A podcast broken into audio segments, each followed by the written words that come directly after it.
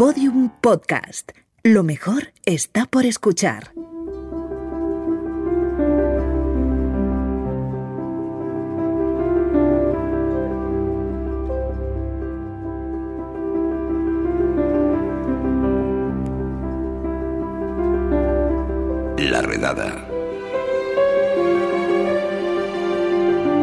Una forma buenísima de evadirse del apocalipsis que se cierne sobre nosotros es leyendo, concretamente leyendo novelas clásicas. La escritora Carmen Pacheco lo ha hecho y en Twitter ha compartido un hilo con palabras y expresiones en desuso que cree que deberíamos recuperar porque son fantásticas. Hola Carmen, ¿qué tal? Hola, ¿qué tal? ¿Cómo estás? Muy bien, muy bien. Pues nada, que te has puesto a leer novelas clásicas y has hecho un recopilatorio de palabras que crees que deberían volver con nosotros, ¿no? Sí, eh, empezó como un propósito de año nuevo. Dije, bueno, quiero leer más y sobre todo me interesa leer, precisamente por evadirme un poco de esta época, me interesa leer eh, novelas como de hace más de 100 años. Y dije, y especialmente en novelas españolas, porque el lenguaje, no sé, estoy leyendo como muchas cosas en inglés, tal, y necesito leer más en español. Y, y, me empecé a leer una novela de Emilia Pardo Bazán y es que iba, o sea, la novela en sí no me estaba fascinando lo que pasaba, pero el lenguaje es que era maravilloso y los diálogos y todo. Y entonces empecé a apuntar estas palabras que me encontraba porque me parecían, o sea, me parecían como muy actuales, ¿no? Como... Sí, que se podrían utilizar hoy, sí. Sí, hay, hay muchas palabras que son pues de por ejemplo, la palabra tronco que usan mucho, que significa la pareja de caballos que lleva un carro, o sea, un carruaje, pues bueno, me parece curiosa, pero es como palabras que ya no se usan porque no existe ya eso, ¿no?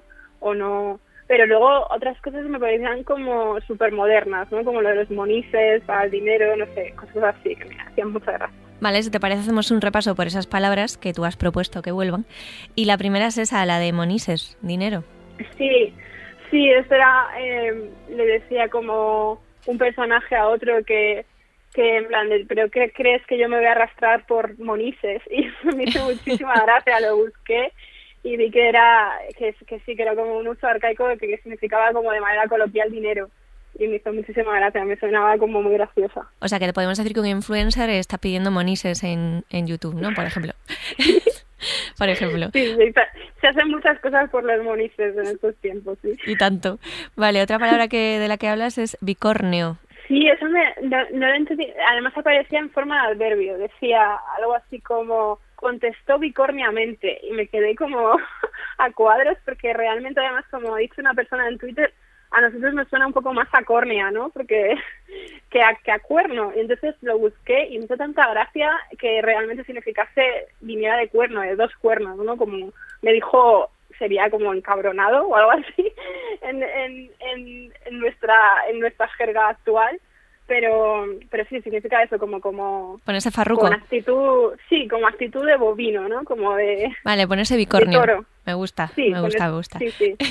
esta esta que pusiste es preciosa nunca me ha mentido el corazón es súper bonito esto. Sí sí sí además lo decía como creo que era como un diálogo en el que le preguntaban me podría fiar de esta persona y le decía nunca me ha mentido el corazón cuando le escucho como no es una persona de fiar como que el corazón le dice no puedes fiarte de esta persona.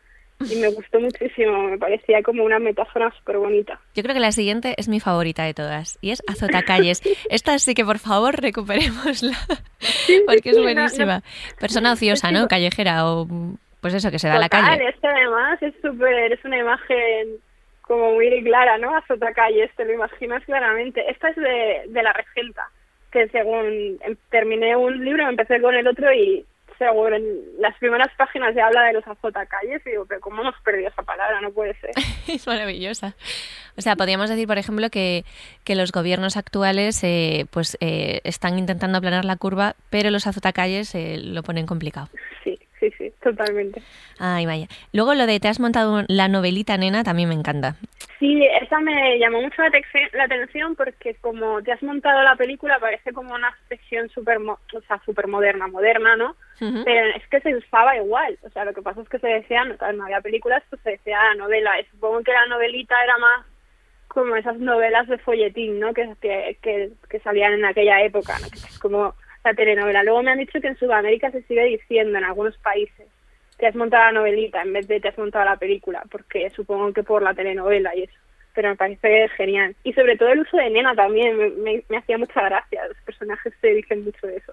Eso es en La Regenta. No, esto es en, la de Emilio Pardo Bazán. Es como una conversación entre más familiar, ¿no? Entre un novio y una novia, ¿no? Entonces están dos novios, están le dice, te has montado la novelita nena porque ella estaba como preocupada porque el otro no la había escrito y tal. Bueno, las cosas de siempre. Sí, los drama queens siempre hemos estado ahí.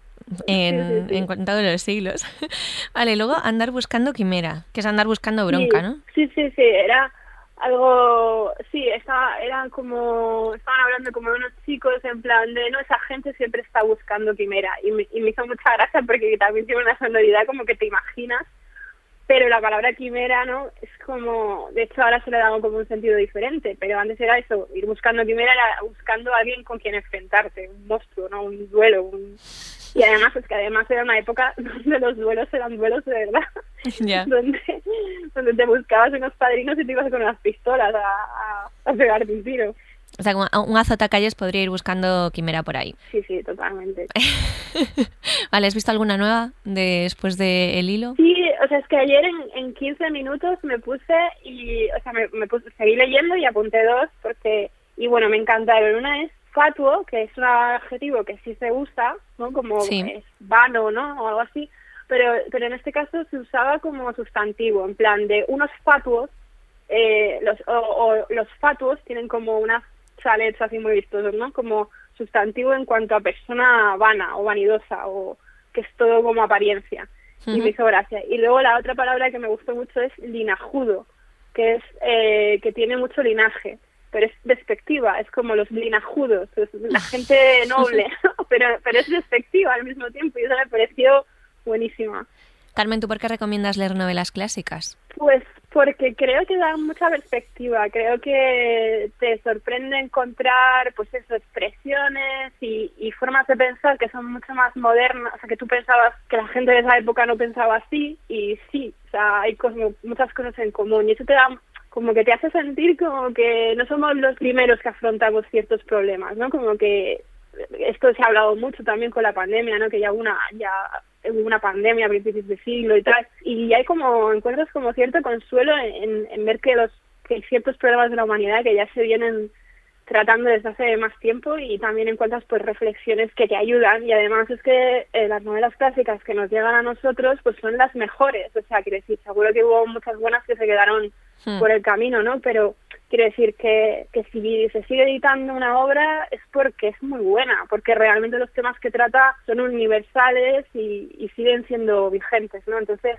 creo que es como muy interesante mirar para los clásicos, no por pose, ¿sabes? Porque eso no no le veo mucho sentido, pero pero que hay como un cierto alejamiento de los clásicos, quizá por eso, por porque parece que tienes que ser, no sé, filólogo para ponerte a leer o académico o algo así, y es una cerrada. Luego las lees novelas así te enganchas, pues porque eso, porque los temas son, pues que podrían ser temas actuales. Mm, es que yo creo que en el colegio leíamos clásicos porque nos obligaban, eh, algunos, por ejemplo, yo en la carrera estudiando periodismo también tuve que leer clásicos, pero luego es verdad que tiendes más hacia las lecturas contemporáneas que hacia mm, los clásicos porque te da un poco de pereza inicial ponerte a, a leerlas, no sé por qué.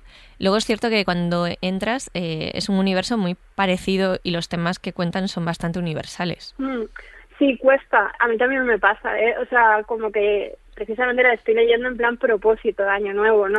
Como que te apetece leerte pues la novela de la que está hablando todo el mundo, ¿no? O que va muy por modas porque quieres estar en la conversación y, y bueno, es que no es incompatible, ¿no? Puedes leer las dos cosas.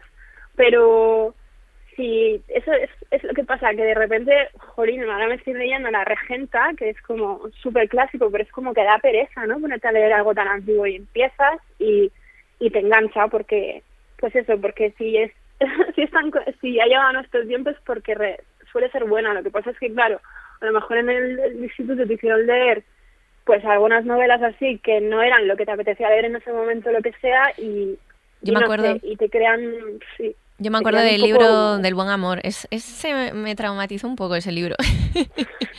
me costó. me, costó entrar en él, sí. Por ejemplo. Oye, haznos una tanda de recomendaciones, algo así como cinco novelas clásicas que deberías leer una vez en la vida. Um, pues ahora mismo, o sea, me acuerdo que me gustó muchísimo La Colmena, no es tan antigua, pero es, es también un clásico. ¿Mm? Eh, me gustó mucho, me encanta una que se llama eh, eh, Las noches del buen retiro, de Baroja. Me parece buenísima esa novela porque es como muy, o sea, son unos personajes que pululan por la noche madrileña y, y te das cuenta, o sea, como a finales de del siglo XIX, principios del siglo XX más o menos, y es que es como súper actual, ¿no? O sea, realmente ves como que, que era el mismo tipo de, no sé, tenían como conversaciones parecidísimas a, la que- a las que tienen los jóvenes de ahora, bueno, claro, con- en su contexto, pero pero es muy divertida y, y no sabría cuál más, así se me viene a la mente. Vale, bueno, pues nos apuntamos a esas dos. Sí, Pues muchísimas gracias, Carmen Pacheco, por atendernos aquí en la redada. Sigue haciendo, sigue completando ese hilo según vayas leyendo, por sí, favor. sí, sí, lo voy a actualizar. Pues muchísimas, muchísimas gracias a vosotros. ¿Cómo se despedirían en una novela clásica? Am, pues he leído que se decían que decían vale para decir adiós. Ah, pues Eh, creo que he visto en un artículo en Verme creo que lo he visto que, que era como lo que se decía antes para decir adiós. Pues vale, pues vale, Carmen. Vale. vale. Un beso. Hasta luego. Bueno, pues hasta aquí el podcast de hoy. Pero antes de marcharnos, clásicos. No puedo esconderlo, yo soy un enamorado de, de, de- de estos términos clásicos, ¿no? De estos términos atemporales, ¿no? Que, diría aquel. Y yo, bueno, en mi humilde medida, ¿no? Pues también soy un poco clásico y también tiendo a usar términos de, de- de otras épocas, ¿no? De este modo, de esta manera, podríamos decir, yo soy el ilustrado de la redada, porque siempre digo cosas como chachi piruli, dabuten, tronco, bueno, cada uno dice las cosas de la época que le toca, esto es así. Ahora vosotros vais ahí diciendo, eh, me lo he pasado filomenal en la nieve. Venga, hombre, date el piro, vampiro. Y eso es todo, pasca monegasca. Así que agur benur. Venga. Lo dejamos ahí, ¿vale? Un saludo de Lucía Taboada, Juan López y Juan Granaz.